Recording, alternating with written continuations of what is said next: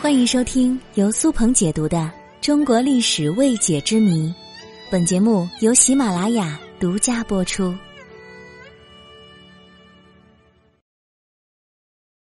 古人为何喜欢戴帽子？这其中有什么讲究吗？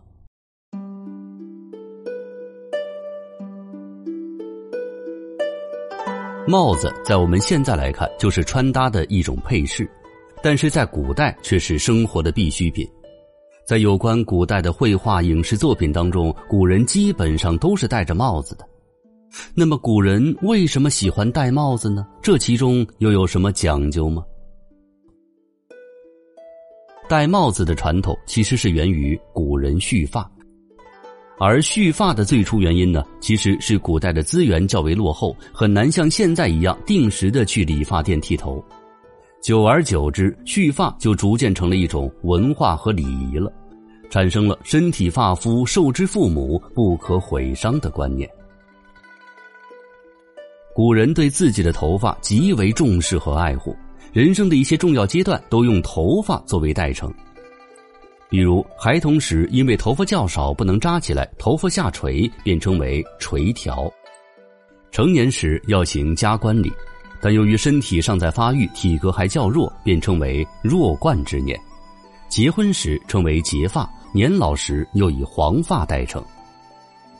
由此可见，蓄发已完全融入了古人的日常生活，进而以俗语文化的形式表现了出来。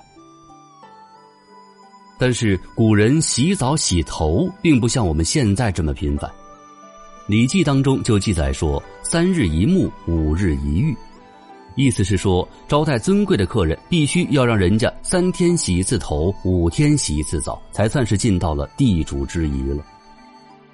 这样看来，就算是招待客人，尚且只能三五日一沐洗，那么普通人平常洗澡洗头的时间间隔就会更加长。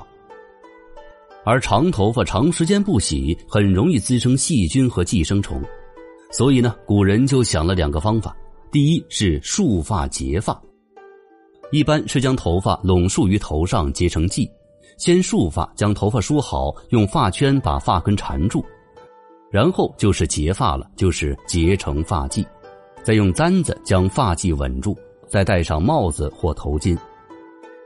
这样一来，就算头发长时间不洗，而外观上也会相对的整洁美观了。帽子在古代还有一种称呼，叫做首服。首呢，就是头的意思。起初，帽子的作用就是刚才我们说的，方便打理头发，用于防尘防风。但是到后来，戴帽子就成了古人重要的习俗礼仪了。《礼记》当中便赋予了戴帽子极为高的地位，说道：“冠者，礼之始也。”在儒学家们看来，冠礼是众多礼仪的开始。冠礼呢，就是男子在成年的时候举行的戴帽子的仪式，这就相当于古人的成人礼，十分隆重。古人认为，未行冠礼，不可治人也。即使是古代帝王，也必须是在行加冠礼之后，才有独当一面、亲自执政的资格。就像秦始皇，便是冠带剑方才亲政。从天子至士庶，冠礼都是成人之资。我们还常用丢了乌纱帽代指官员失去官职，戴帽子也成了中国古人们显示文明、日常礼仪的重要一环。布衣之怒，亦免冠图显，以头抢地耳。说的就是普通平民百姓会把帽子、鞋子脱掉，用头撞地来表达自己的愤怒。所以在古人来看，脱掉帽子也就成了和光脚走路、用头撞地一般的有失仪态的行为。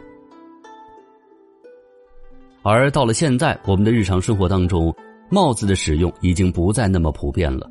但是在正式的场合，帽子仍然作为礼仪的象征而出现，比如军队的礼服当中的军帽，结婚时新郎戴的官帽，新娘戴的凤冠，毕业时学生们戴的学士帽等等。好，帽子我们就先说这么多。我突然想到了一个问题，在足球比赛当中，如果一个人连进了三个球，为什么叫帽子戏法呢？大家有知道的吗？欢迎各位留言评论。